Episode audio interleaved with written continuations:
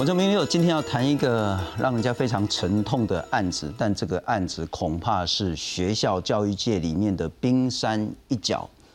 究竟是百年树人、坐育英才无数的优良老师，还是是人面兽心、残害许许多多学生的这个独狼恶师？二十五年前，在台中市一名还其实很有名的国中了哈。那这个国中呢，其实你只要考进资优班的话，你不是一中。大概几乎都是一中的了哈，一中台中女中。这名老师呢是呃非常有名的数学老师，他带这个资优班，而在他当导师的时候，透过私下的补习，透过校外教学，长期的性侵女学生，他的说法呢是说这是彼此爱慕师生恋。但恐怕从来没有练这件事情，从来这都不叫做爱，这个就是百分之百的犯罪行为。这名很优秀的数学老师带资优班，成绩很好，他甚至打出所谓的全垒打，全班呢男生就是上一中，女生就是上女中。然后呢，因为他所谓的教学成果非常的优秀，非常的丰硕，所以一直升，一直升，升到了校长。今年呢，这一名很优秀的资优班老师，数学老师呢，当了校长之后呢，今年要退休，就可以荣誉退休了。但常年受害的这个女学生呢，实在是受不了了，隐忍了二十五年，今年总算去检举这一件事情。不过呢，过了二十五年，刑事上的追诉期已经过了，民事上的这个追诉期也早就过了。那现在呢，有剩下叫做行政的追究。台中市政府、台中市教育局说呢，好，我要来调查，所以他的退休案子呢，先暂缓下来。调查结果呢，是不止这一名女学生常年受害，还有更多的学生呢，也是在这一种犯罪模式下呢，成为独狼老师下面的这个祭品。今天透过台中市这一名资优班的性侵案件，好好来谈一下台湾长年以来教育界那一种极为黑暗、极为堕落、极为丑陋的事情，究竟发生了什么事？介绍三位特别来宾。首先欢迎是人本基金会校安中心的主任张平。大家好，非常感谢。那特别要感谢这件事情爆发之后，二十五年前一样都是念资优班的同学，他们说真的是这一回事，因为当时的情形真的很奇怪。因此，有许多他的同班同学出来声援他的同学。我们看是这一名，我们就叫做受害者 A A 小姐的同班同学张先生。张先生你好，主持人好，各位观众朋友大家好。不过节目一开始可能要先跟你做声谢谢了哈，因为其实很少人愿意去挺当年的同学。再来欢迎是常年非常关心整个性平案件，那也是福大法律系的教授，教育部的性平委员会的委员吴志光吴老师你好。好，主持人好，各位观众大家好。我们先来看看，究竟二十五年前在台中市这一间很有名的国中、很重要的资优班发生了什么事？A 小姐出面控诉，二十多年前她就读国中资优班时，遭到当时导师以辅导为名义性侵，时间长达四年多。是利用假日单独补救教学的理由，迫使我跟他在班级教室、保健室。校史室、电脑教室，甚至是班级出游的旅馆，或者是他的车上发生猥亵或者性关系。直到今年四月，他鼓起勇气提出性平申诉，随后又有两名受害者现身，但人本基金会批评台中市府非常消极，只让该名老师留职停薪。碍于师生权利不对等，校园性侵受害者揭发狼师恶行时，往往过了追诉期，或狼师已经届龄退休。这件事情在心里面二十几年都没有出来讲，那是真的是自己当了母亲之后会比较勇敢。婚后有女儿，才说出当年遭到上信老师性侵的过往。但上信老师早在二零零四年五十岁时退休，又在自宅开补习班。经一年多普查，有十多人出面控诉。午休的时候。要求女学生钻进他的办公室，好，然后在他的办公桌底下，他把他的长裤拉开，要求女学生去摸他的那个生殖器。经学校性评会调查，认定上信老师性侵害成立，决议终身解聘。但目前出面的幸存者多为二十多年前的学生，无法追溯刑事责任。上信老师还能继续领退休金，很不合理。因此，人本认为应该拉长追诉期，从受害学童成年日算起，才能避免狼师逍遥法外。记者综合报道。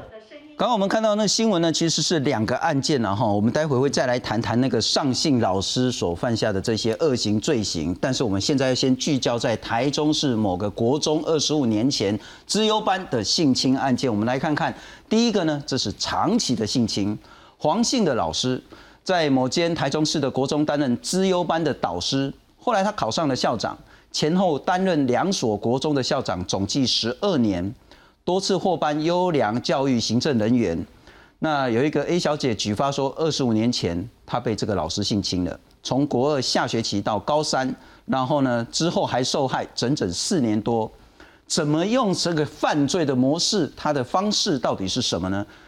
黄姓的老师用个别辅导的方式说：“啊，你来加波西啊，来温刀波西啊，去到波西然后，然后呢制造关爱的假象。”那家长非常感谢。那待会我们也会播出他父亲呢最近录了一段音，那其实让所有人真的都痛彻心扉了哈。那这名黄哲老师呢，黄信老师用独处的机会，以爱之名，步步的进犯，选择独立没有穿透性的空间，那多次的打电话到 A 生的家里面试探口风，确保恶行不会被揭露，而且这名黄姓老师用太太做掩护。那国中毕业旅行呢？趁机在旅馆房间性侵 A 小姐。那 A 小姐在高三毕业，根本不想再跟他联络。但这名黄姓老师呢，就说：“哎，你考试就会有问题。”那目前为止呢，至少已经知道有三个人受害。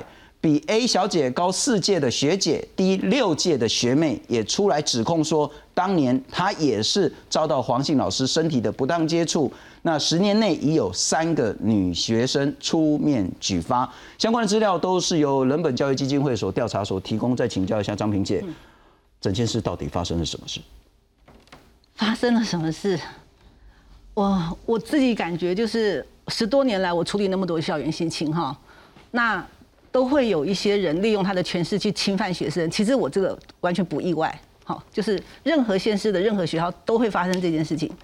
可是我最意外的是，为什么这个 A 生他从四月开始提出申诉，并且要求市政府要扩大调查，因为他担心会有很多人受害，并且他现在还那个时候他申诉的时候，这个人还是某个国中的校长，好，他也很担心这个国中会有受害人。好，所以他就要求市政府要扩大调查。可是从他四月提出来，哈，一直到八月他来找我们的时候，不但没有扩大调查，哈，甚至呢，这个被检举的黄老师还打电话，好，最离谱的是，他用学校的电话耶，他用学校的电话打电话，骚扰好证人，骚扰他的家人，是好，然后希望能够取得这个 A 生的联络方式，可以当面谈。这个让我们觉得非常的不可思议。那为什么会不可思议？是因为从头到尾他都没有被停聘哎。依照教师法，这个人要被停聘，静候调查哦。可是从四月一直到这个受害人八月来找我们的时候，嗯哼，没有停聘。好，你不要讲没有扩大调查，连停聘都没有。甚至哈，他去跟市政府反映说他的证人跟他家人受到骚扰，市政府说我们会口头警告校长。好，可是呢，还是继续被骚扰。所以他是在忍无可忍之下，他才找我们，然后我们召开记者会，是同时哈，同时去申诉说为什么市政府那么的消极，哈，消极的处理他的案子，同时我们也希望召唤更多的受害人可以站出来，嗯对。不我请教一下张先生了哈，是。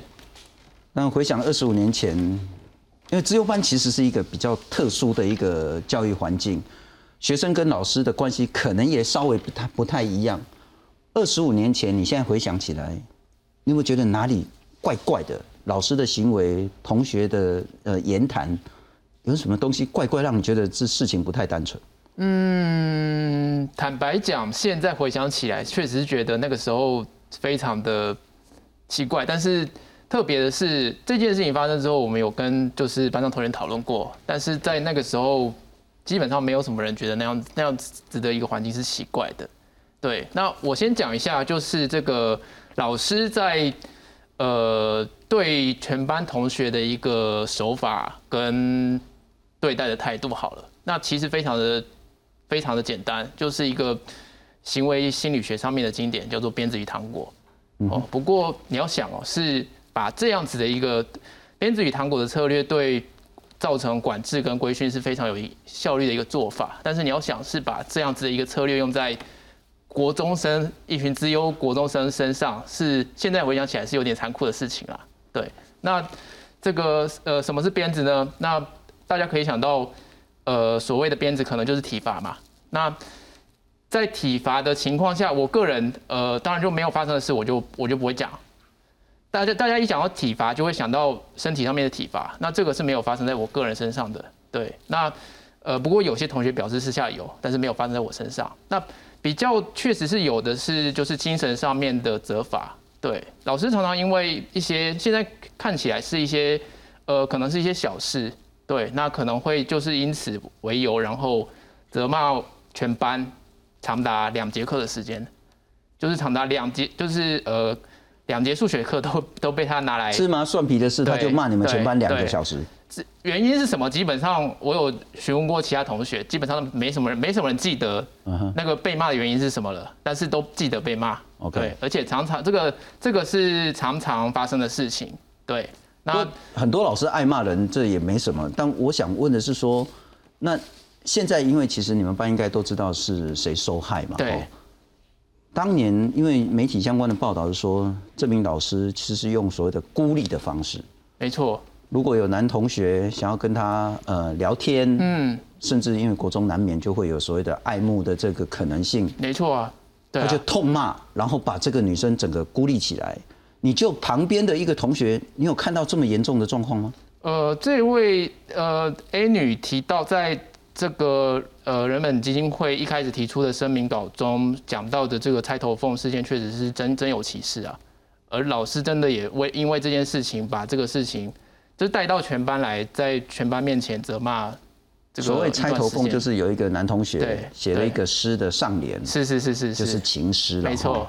然后这名受害的 A 小姐对于这名想要追求她的这个男同学的那个上联写了一个下联，下联对，这叫钗头凤的对对对对，现在看起来是有点浪漫的事情啊。那当然，后来跟呃，当然那个时候没人没人知道为什么，可能只有 A 小姐知道为什么。对，但那个时候为没人知道为什么老师为什么发这么大脾气，可能觉得只是可能只是单纯觉得老师是不希望这个国中生在。国中的时候就谈恋爱，对。那如果是这样，我觉得某种程度也可以理解，就是作为导师，他不希望你们在国中屁孩的时候，这么搞这些你情我爱的，专心念书。但这会很奇怪吗？当时不觉得奇怪啊，但是后来跟 A 小姐讲的事情，你就可以发现是，就是这是某种程度的互相的 match 的。为什么你现在回想起来，然后再勾连到现在有的一些证据，嗯，你会斩钉截铁的认为？这就是性侵害，呃，性侵害吗？啊性侵害的话，呃，应该这么说啦。当时确，当时确实有一些发生一些这个奇怪的征兆，让我们觉得，呃，现在回想起来不对劲。例如说，呃，这个这个钗头凤事件的呃男主角，对，后来就不知道为什么要被调去呃台北，那。老师那个时候是跟我们说，那个这个建中有个名额，然后这个请他这个去这个去建中念，对。那当时觉得，当时就我自己个人的观点，我觉得可能是他家里呃要要要要北上干嘛之类，可是后来知道这个完全没有，是对。那后后来跟跟这个 A 女指控的事实，就是因为老师对这个 A 女有兴趣嘛。嗯哼，对啊，那是不是老老师想要借这个机会把他们两个拆开？嗯哼，对啊，这种种的迹象都可以显示说，这个老师对于这个 A 女是这个别有用心啊。因为自由班学生其实彼此的感情应该还算蛮好的。我想问的是说，那在这一个月来，你有跟不管是受害人或者是其他的同学谈到这一件事，你们会一致认为说这件事真的是刚像我们说是整个犯罪情节一样？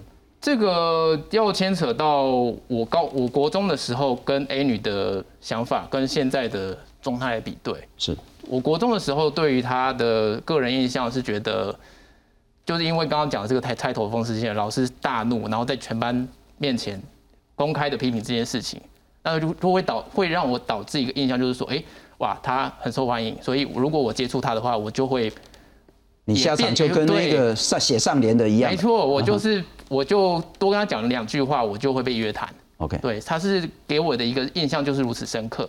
了解。对，那以至于我跟我我国中跟这位同学非常的不熟，因为我就怕嘛，我就我就不敢跟他接触嘛，是对我就过好我的我自己的生活。对，那比较夸张的是一点是，就是我在这个过去的可能一个礼拜内，可能比我国中三年跟他讲的话还要多。OK，对，所以这一阵子你都有跟 A 小姐联是系，是是是，她状况还好。她状况我我认为她非常的勇敢。了解。不过，因为其实，在保护当事人，我们希望说不要再进一步揭露相关的一些资讯，然后当然媒体也有相关的报道。不过，我再请教一下张平姐，就是说，呃，我们能掌握到的，刚等一下我们还会再谈台中市政府处理这件事的态度问题，但我们先聚焦在这件事本身。好，我们能知道的确切的资讯、证据、犯罪手法、犯罪行为跟受到的伤害，可不可以再跟我们谈一下？呃，你，因为我我我我我是不想谈到太太细节啦，是是可是就是确定就是性骚扰、猥亵跟呃强制性交都有，OK，嘿，对，就目前能够了解的样态是这样。然后地点很多，然后受害人有的是资优班学生哈，有的是这个学校，可是他不是资优班，他是去他的私下违法开违法开的补习班补习的学生。是好，然后另外就是还有另外一个受害人，他也不是资优班，也不是补习的学生，是普通班的学生。所以目前我们所掌握的受害人，就是不见得都是资优班的学生。OK 对 OK，有资优班的，也有一般的同学，也有补习班的。有在也有补习班的，有在毕业旅行对的，，可是手法都一样，都是以要帮他补私下在补习功课，嗯哼好，然后接送，好送礼物，是。好，然后呃取得家长的信任，然后小孩慢慢的被孤立起来，嘿，这样子，对，呃，不过因为为了平衡啊哈，嗯。那那一名黄姓校长，嗯，现在我们所指控的那个加害人，对。他有否认这件事吗？他全部否认，他否认是说你情我愿的，没有，他通通否认，连性骚性侵他都否认，对，完全否认这件事。全部否认。那我们有具体的证据跟他对峙吗？嗯，我们目前有掌握到一些，就是他写的纸条哈，还有就是十多年前，就是当这个女生觉得这个东西不对，好，她不想再继续被这个老师纠缠的时候，是然后这个老师就写了这个给她，对。OK，然后我们就会觉得说奇怪，这个老师好像在求他不要求这个女生不要离开他，嗯哼，然后意思就是他在他身上付付出很多心血哈。我来，也许简单念一下你有框起来的，然后我们来看看，就是说，只要这份六年感情的缘分还保持在你心中，那我也会尊重你的生活方式。那跟以前的老师老友相处也有新的模式，但绝对不该是断交。那至于你需不需要我的帮助，一切学员绝不强求。那我们还是相关的伙伴。那八点到八点半联络我手机，我再用学校电话回拨。我痛心的向全世界我认识的人宣布，从此什么就是从家族除名啊，这就是两败俱伤。换句话说，某一种程度是威威胁，啊有有求情有威胁，然后这个紫色的哈啊是黄老师自己画的哦，哦，不是你画的，没有没有没有，是他自己画的重点。这个紫色是他自己画的重点，他在给这个孩子这个信的时候，连重点都画好了。这名校长，哎，他现在是校长，当时是老师，是对，嘿这名以前校长，呃，以前老师的现在校长，对也连师生恋他都否认。对否认。哦，那我请请教一下吴老师了哈，就是最后相关的调查，您很有经验，怎么样看这个案子？呃，这个案子应该是讲说，呃，个案在还没有说完整厘清事实之前哈，我先不做个案评论，但是它的几个 pattern 哈，呈现出来就是当时我们在性平法立法的时候，三十条第七项的，也不是说高瞻远瞩，它只不过说是一针见血点出了说，呃，性别平等教育委员会在调查校园性别事件的时候，应注意当事人的权利差距。当事人权力差距在师生之间或许不是那么个案那么明显，但师生之间的个的权利差距的话，尤其尤其。师生之间的校园性别事件，或许有一次性的、偶发性的，哈，但是这种如果是经年累月的话，那种权力差距、权力的控制跟支配关系，哈，就表露无遗了。那在这个案子里面的话，我们看到的是说，自由班的学生，我相信张先生应该待会也可以分享，自由班的学生的话，师生相处的紧密的那个关系、时间，还有说是成成绩。呃，给你可能升学上的那种、那种所谓 favor 优惠等等的那种控制关系，与一般的师生恐怕还是有相当程度差距。这也是我们看到的，为什么那么多的案件里面，呃，严格讲起来，自由班可能还不是最大宗，比如说更多的案子可能发生在运动团队，是对，一般的可能更严重。对，就是说教练跟选手那相处的。吃喝拉撒睡在一起，那相处时间比你父母都还长。讲难听，你可不可以比赛是操纵在我权力？对，也就是说，我们可以看到说很多比较令人匪夷所思或是离谱的一种，就是哦师，就是说师生间的互动的模式。哈，包含说那种呃情感、道德或利益上的勒索等等这些，我们大概在这种权力支配关系里里面的话，哈，就可以经常发现。然后里面当然还有一个问题，就在于说，呃，这个案子可能也会牵涉到夹杂啦。我说夹杂，或许一开始所谓那个非你情我愿，但后来变成一种所谓情侣关系。好，逾越了这个师生道德间，包括所谓还夹杂，也许全是性侵，这里面的问题的话，大概也凸显出来说，待会也许会讨论到，就是说哈，一方面追溯取的问题，二方面在举证上面的话，我想这个张平应该也很有感慨了哈，就是说实物上面哈，我们先不谈这个。追溯起哦，实物上面权势性侵其实不容易成立哈。对，这个是这是可以另外有一个主题去谈，就刑法二二八的权势性侵哈，其实是那个，但是权势性侵却也是很多这种权力支配滥用里面的一种常见的模式。对，好，我不需要说强暴胁迫，给你什么下药恐吓，哦，什么迷奸你哈等等，哈，那我但是当然你说要你情我愿，像这个热恋中的情侣也不是那样子的模式。什么叫你情我愿？就是说，对，这就是问题。你乖乖听我话，是的，这就是包你可以保送哪间学校，你乖乖，我叫你干嘛你就干嘛，我就包你可以去比赛。对他就是有那种利益的交换，或是利益上面让说这个相对人可能不得不从。请吴老师让我们理清一个观念。我记得其实应该超过十年以前邀请您来，我们就在谈校园禁止师生恋。哎，我等于说，其实十年前我们就在谈这个概念，但十年后我们还在谈有师生恋这个事情吗？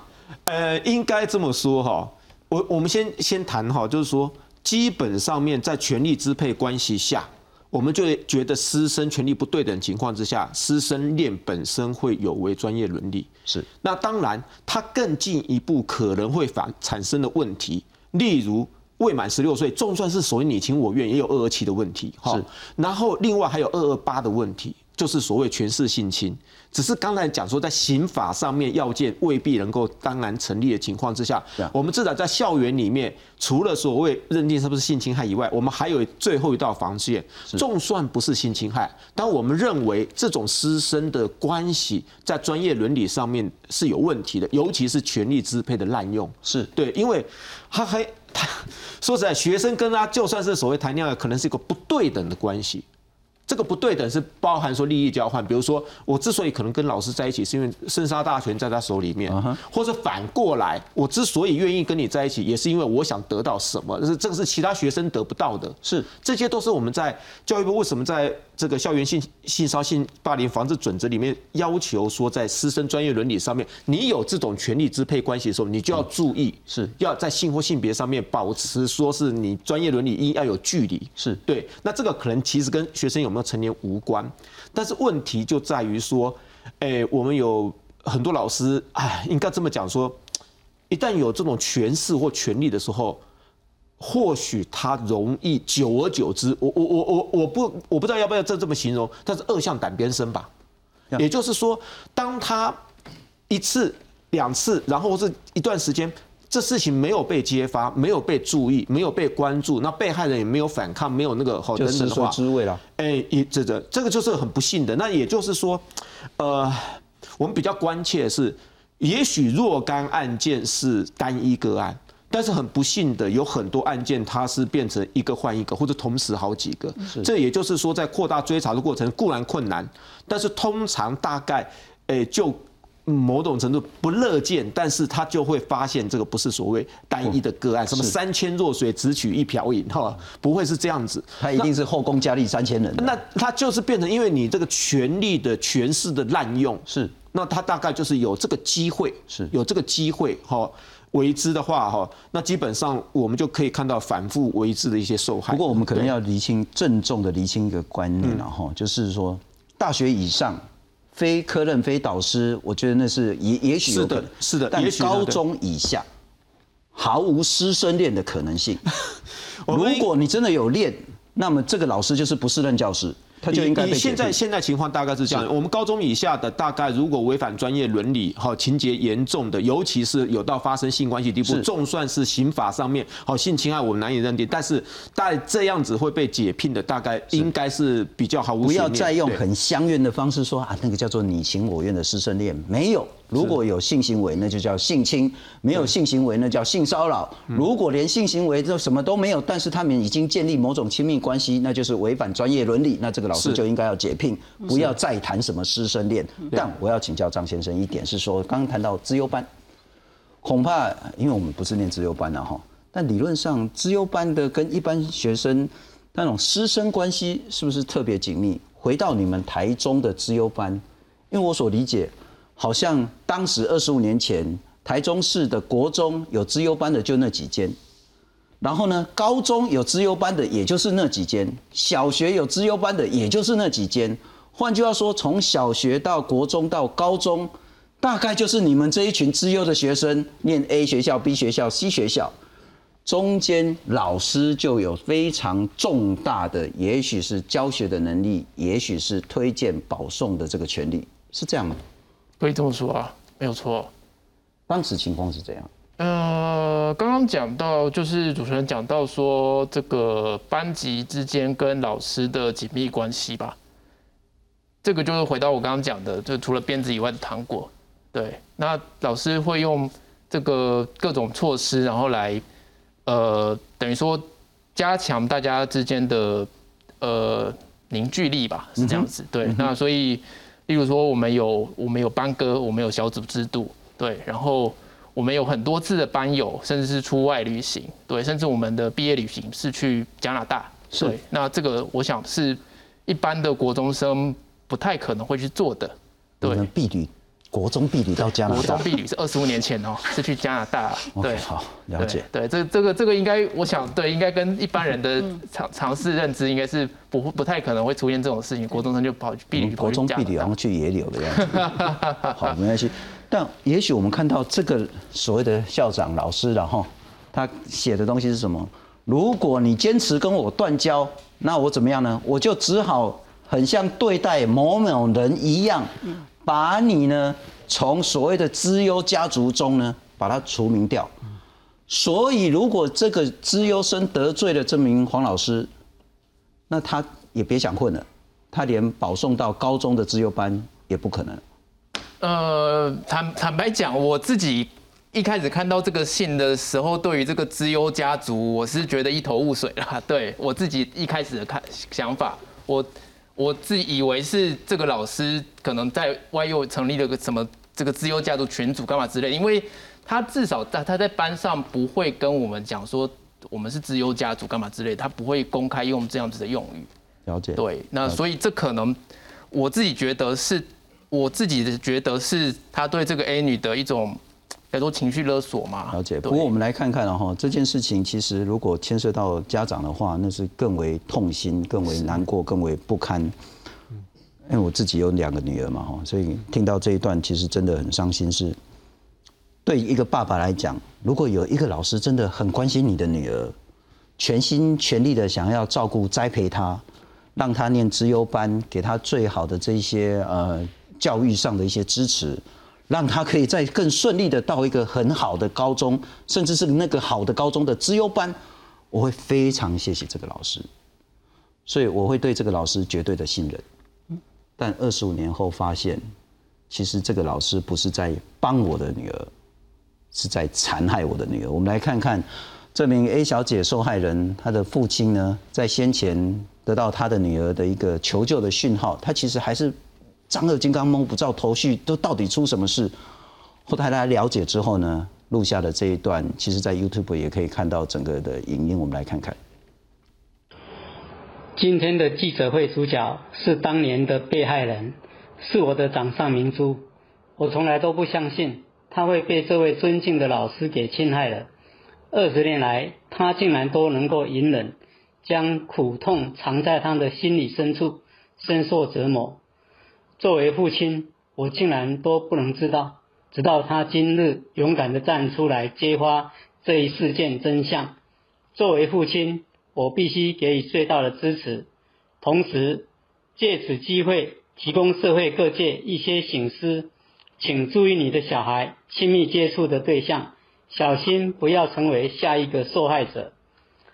今年六月初，他因为提出一件性平案件申诉，他问我。能不能出席？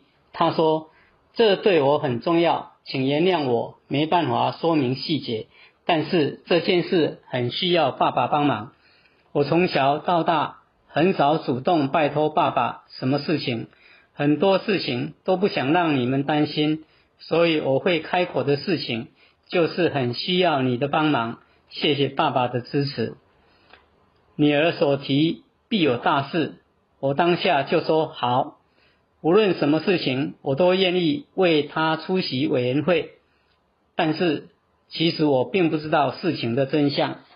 就在七月二十六日下午接近五点左右，忽然接到老师打电话来，他说想来拜访我，有些事想当面说。我回答说不方便你来。接着七月二十九日傍晚，也是接近五点，校长。再来电话给我，我因为还不知道详细的情形，也只有听他怎么说。他说八月三号教育局就要约谈他，他希望不要在退休前留下遗憾，希望能够跟我当面谈谈，从中化解误会。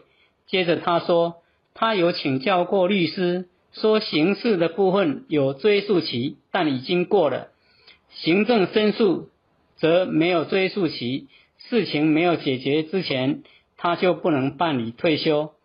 他请我转达我的女儿了解，这事如果闹开了，进入诉讼，将来他的家庭婚姻、小孩很容易就搜寻到新闻事件，他们怎么办呢？将会受到严重影响的。因为我对整件事所知有限，因对话内容中有。有请教过律师，刑事的部分有追诉期，但已经过了，感觉到很疑惑，是不是做了什么犯罪的事？算算时间，自己认为已经不可能再对他刑事追诉责任了，因而有恃无恐吗？软硬兼施要诱导我们撤销申诉案件吗？转告女儿以后，女儿思考再三，认为应该鼓起勇气。告诉我真相，于是，在八月二号晚上，将整件事情的始末告诉我夫妻两个，其中就明白说出老师在他国中的时候对他如何霸凌，阻隔围堵他跟同学之间正常交流学习，甚至对他利用前世性侵害。我惊讶的问他，有得逞吗？他勇敢的对我说：“是的，就在国二下学期开始。”我不敢再深入追问他那些伤痛的事情，他每说一句就是伤痛一次。我只能够沉静的听他叙说不堪的往事。作为一个未尽责的失败的父亲，此刻心情是相当疼痛而且沉重的。这些事他竟然能够埋藏在心中。毫无表露的独自隐忍二十年，作为父亲却无知且无能为力，还迷糊，对那个可恶的狼师说了一些感谢尊敬的话，真的是痛心疾首。如果他是一位有无数优秀桃李的数学名师，他就一定是一个好老师吗？我想，在以前的我当然认为是的，他是一位很好的老师，而且大家都会这么认为。但今天我却后悔莫及。我要指出，我被披着羊皮的狼给欺骗了，在假面之下，他当年教学认真。他就是二十余年前在国中教数学的老师，如今他已经历经几任的国中校长，现在就是台中市国中校长，并即将退休。他是老师，他是校长，同时他也是一个狼师。因此，我有以下的呼吁：当男性老师对你的女儿太好的时候，请注意警觉性，不要有单独补习的机会。当男老师对你的女儿开始指正她跟男同学讲话太频繁的时候，他可能是另有目的。当男老师对你的女儿挑拨跟同学之间交流情感时，他是在围堵你的女儿，造成他只有男老师可以谈话谈心，这些都是危险征兆跟讯号。最后。如果你曾经在国中的时期受教于这位 老师，而有类似的遭遇，请你跟信任的管道反映去处理。谢谢大家。我知道现在应该这名 A 小姐受害者，也许她的父亲现在正在收看这个影片，我相信这个校长应该也在看。不过我还是要跟这名父亲跟受害者说声谢谢，因为你们的勇敢。很可能制止了更多更多的受害的这个情形。不过请教张平姐是说，我们看到一个模式，加害人会用恐吓的方式。对，你敢张扬，你敢把事情闹大，嗯，我不让，不但让你的工作没了，对，我会让你的家人承受更大的一个羞愧。对，那是一个极为荒谬的。对，一个受害人，一个受害人的家属需要羞愧，然后他又可以用这种恐吓的方式得逞二十五年。这个模式恐怕不止在这个案子，还有更多是说超过二十年，我们的刑事就无法追溯，对，他就无罪。民事更荒谬，民事我们是说得知侵权的行为两年内你要追诉，过了两年你就无法追追诉他的民事责任。你如何期待一个国一国二的女学生受到侵犯之后，她在国三要来提告呢？你如何期待一个十多岁的女孩子，她也许被到受到很大的伤害之后呢，等她长大作为妈妈呢，她才有勇气。结果她要告告不动了。我们来看看，其实除了刚刚我们这个校长的事情之外，还有好多，譬如说人本也是人本踢爆的，在台南一名校上姓的老师呢，二十多年前性侵性骚扰某个学生，然后呢全校普查，十多个毕业生出面指控，但追诉其刑事的部分过了，没罪了。无法追究刑事责任，还可以拿退休金。一八年，良性的这个叫金牌体操教练长期性侵女学生，引发台版的 Me Too 运动。四个女学生出来指控，但指控也过了追诉期。不过，确实有部分的时候还在追诉期，所以还可以判他六年十个月的徒刑。再回到我们整个制度上，是一个极为荒谬，保障加害人不保障受害人的一个问题。嗯。所以，我们现在正在推动哈，我们跟范云立委正在推动，就是有关刑事追诉期的部分哈，对儿童性侵害的事件，我们推动就是这个追诉期二十年要从成年开始起算，好，也就是十八岁开始起算二十年。OK，那为什么要这样主张？是因为澳洲皇家调查报告哈有研究，呃，在童年受害的哈，他要平均二十四年才会说出来。所以，如果说在行为发生后二十年，通常小孩的那个长大以后，能够有勇气、有能力可以站出来提告的时候，他其实已经丧失了提告的机会啊。是。所以我们现在正在推动修法，然后要把这个起算期从成年十八岁开始起算。好，那这个就是有助于让很多受害者让他的追诉期不要超过。是。嘿，我如果是小六、国一、国二受到侵犯，嗯。然后呢，结果中华民国的刑法跟我说，哎，你要二十年内提告哦，否则那一个人就是无罪哦。但希望至少可以改成说，我如果是十岁被侵犯，嗯，至少那个二十年要从我十八岁开始算。没错。所以我在三十八岁之前提告，对，那个狼师就应该绳之以法，就有机会。那我们现在其实，在纵容这件事情了哈。呃，所以目前正在推动修法中。OK，但我请教一下吴老师啊哈。那当然是要修法，第一个是刑事那个所谓的针对未成年的性侵的这个案件，刑法要修，民事恐怕也是然后说实在，你现在要去对他做什么民事赔偿也没可能的，但行政的部分。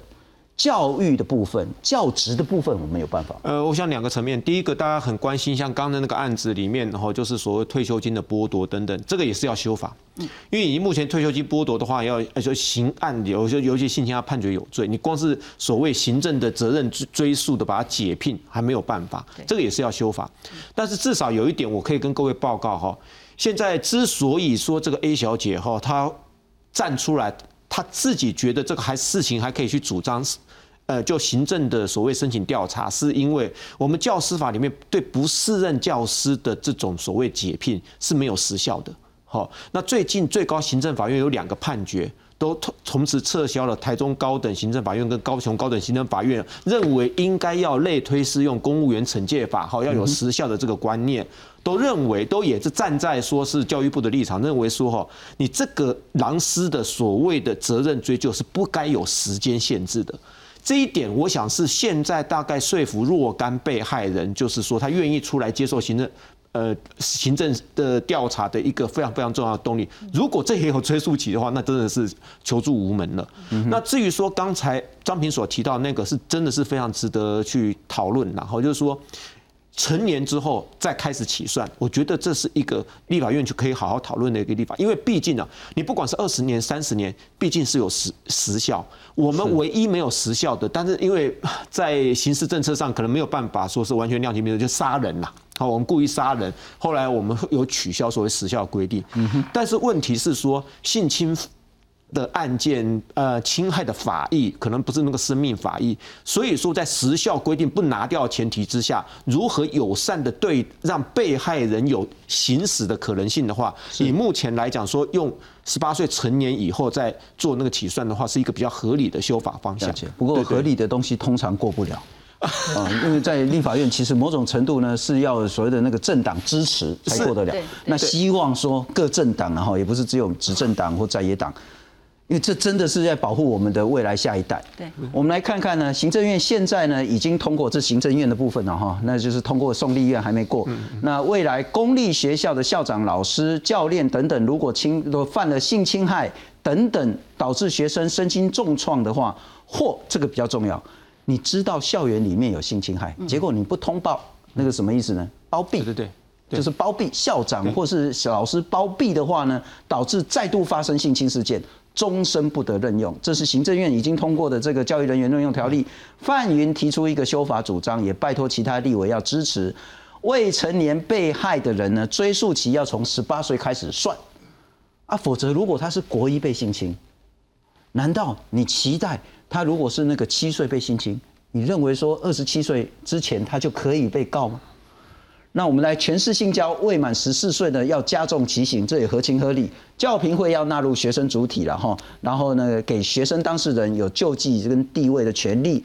发现性侵呢，主管机关要主动扩大调查，这是一个修法。但我再请教一下张先生，有一些比较冷血，或者说比较不不不了解状况的人说，二十年你都不告，过了二十年、二十五年你才告。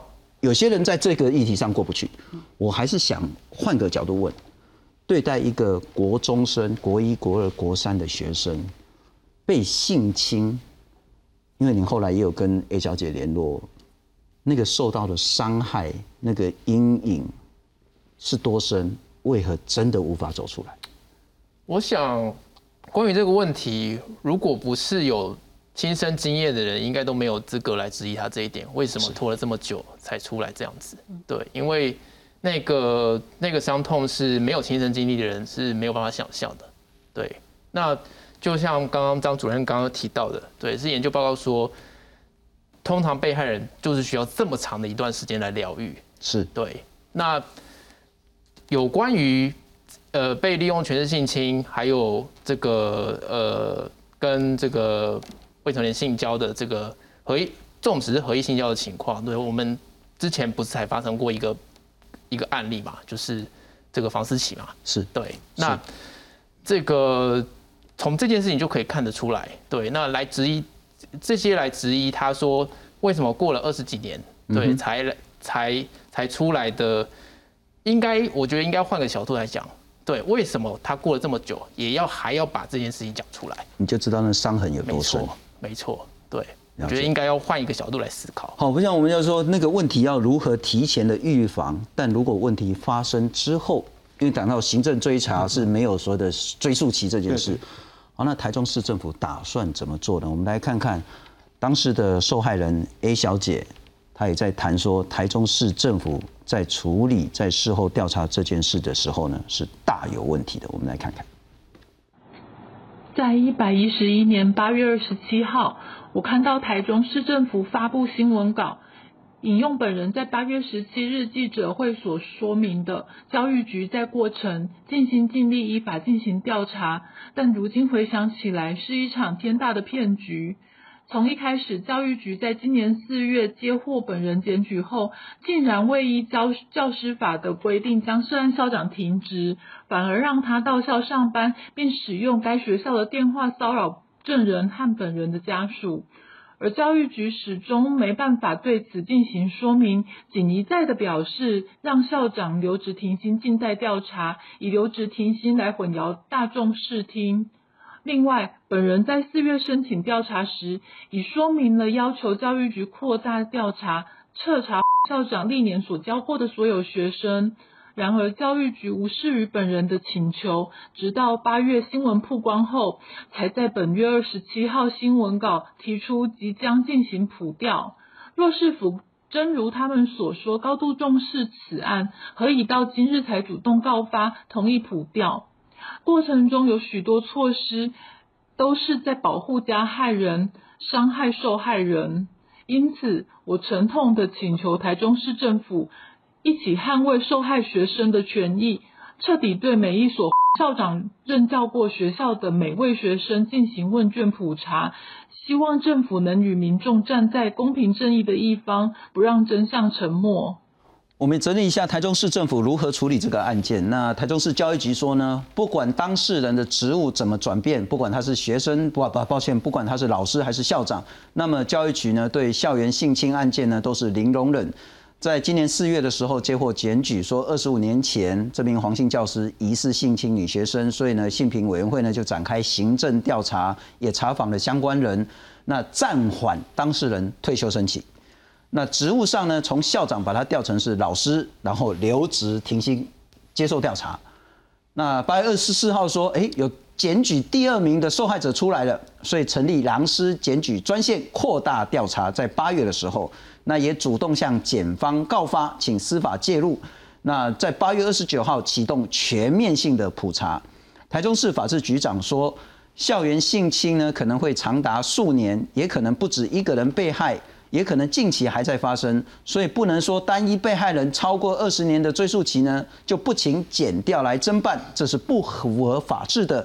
那检方介入调查，狼师不但要负行政责任，更要受法律的制裁。请教张平姐，如果从这个字面上看来，台中市政府的态度还算积极啊？好，其实讲到这个我就很生气。好，你看看四月就接获检举哦，可是你看他所有的举动都是八月底才做。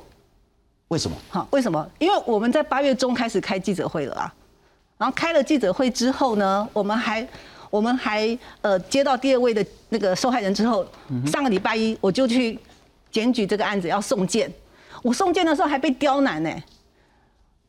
我我把案子送去台中的那个就是受理性平会的承办人哈，他后来就打电话跟我说，他说你要有受害人的受害当时他的年级跟班级才能受理。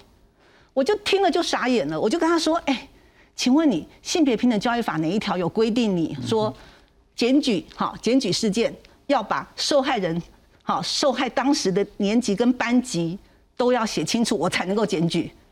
我就我就觉得不对劲，就是我之前还以为他只是一般的性平事件，可是一直到我上个礼拜，我连送件都被刁都被刁难的时候，我才觉得这后面不太简单。就是为什么他们一直不想受理，找各种理由不要去受理新的案件啊？然后呢，再加上说我们呃，我们后来发公文要求他并案处理，要求他扩大调查，他们也都不理啊。那。为什么他八月二十四号会有会有一个狼师检举专线？那是因为我八月二十三号我做的这个表，我放在我们人本的脸书，哈，我们上面很清楚的写到，台南的狼师，哈，张博胜，哈，然后呢，新旧案合并调查，哈，广发普查信，哈，总共找到了他的他在二二十七年任教期间，哈，普查之后找到三十一个受害人。尚志刚在台南也是任教两个学校，新旧爱合并调查，广发普查信，哈，两校二十三年的年资，找到十一个受害人。可是尚志刚他同时也在台中任教哦，我们也有发函请台中人本，呃，台中的那个市政府哈，要去普查哈，要去调查他在台中任教的这两所六年的学校是不是有受害人哦。OK，你知道吗？我们发函两个多月，他们都不理。好，然后我们打电话去问说，哎。啊，你们到底要不要普查？他说你们就等公文。好，那这是上志刚的案子哦。然后最近这个黄校长的案子呢，我就觉得更夸张。从头到尾，他们就不愿意扩大调查，也不愿意合并新旧案处理。而他的年资更多，三十八年呢。他在他在那个是他在那个明星国中当自由班导师是二十六年，他当校长十二年，他的年资比前后面这两个人还要久。好，可是呢？在不扩大调查的情况下，我们根本不可能知道，好真相到底是什么。是，所以当我们把这个表做出来说台南能为什么台中不能的时候，我觉得他的压力开始产生了。所以他所有的行动都在八月二十四号以后，就是因为我们做了比较图，让大家看到这个事情本来该怎么做的，因为为什么台南做得到，你台中做不到，到底是怎么回事？并且做这些普查没有很困难呐，病案调查没有很困难呐，停聘这个老师没有很困难呐，你为什么不做？好，然后呢，最荒谬的是上个礼拜四跟礼拜五，这个 A 同学他就接到那个台中市政府哈两个不同的人，社会局跟教育局的人打了三通电话跟他说，呃，建议他要提告，已经帮他找好律师，都约好时间了哈，然后他就说。我知道我的那个追诉期过了，我没有要提告，我只要做行政调查就好。他已经拒绝社会局，也拒绝教育局这边的提议了哦。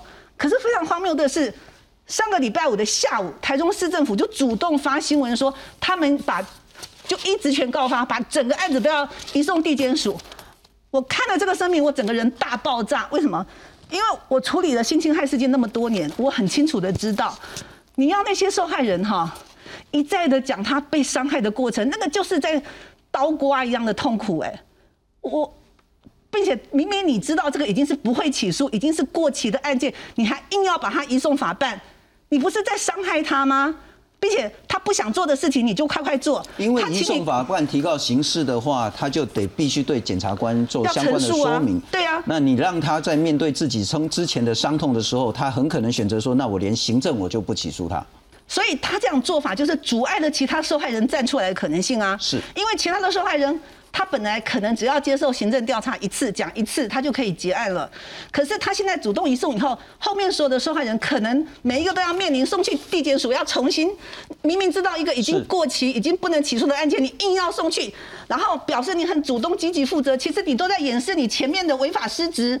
就是一个烟雾弹呢，你就是一个打假球，你还博到美名呢，所以我非常的气愤。政府在处理这件事态度引起相关的这些争议或批评的问题，但吴老师我要请教你了哈。很显然，这整件事情我们在制度上是一直让受害人再次的受伤害。我还是想问的是说，从学生受性侵到他毕业了，到他之后愿意站出来。这段时间，我们在整个不管是在教育或者是相关法律上，可以给他更多的支持吗？呃，我想是这样，就是说，在两个责任呐，一个刑事责任跟另外一个行政责任，好，各自有不同机关，好，不同的权力部门去司法机关跟行政机关去追追追究的时候，呃，基本上要减少被害人重复陈述，是不是那么容易的事情？司法机关自己减诉方案是司法机关自己哦，从检察官呐到警察啊，警察、检察官，然后到法院，所谓减少重复申诉方案。但是行政跟司法，我们没有办法这样子那么简单的就是所谓减少，这当然会引起像刚才张张平所提出的那个疑虑。那我现在我先我们可就教育部的立场来讲的话，司法的部分可能要怎么样去配合，那是一回事。但是行政的部分，我先可以先讲一点，就是说哈。这个案子凸显出来说，哈，诶，行为人可能待过复数的服务学校，然后被害人也有不同的时间的被害人，那我们如何在制度上面减少可能不必要的行政流程？例如，是不是共主调查小组？是。例如，是不是说在机关彼此间好去协调？哦，不要说重复跟当事人联络呢，这个大概都是说在技术上面，或许法令，或许函释，或许行政指导，可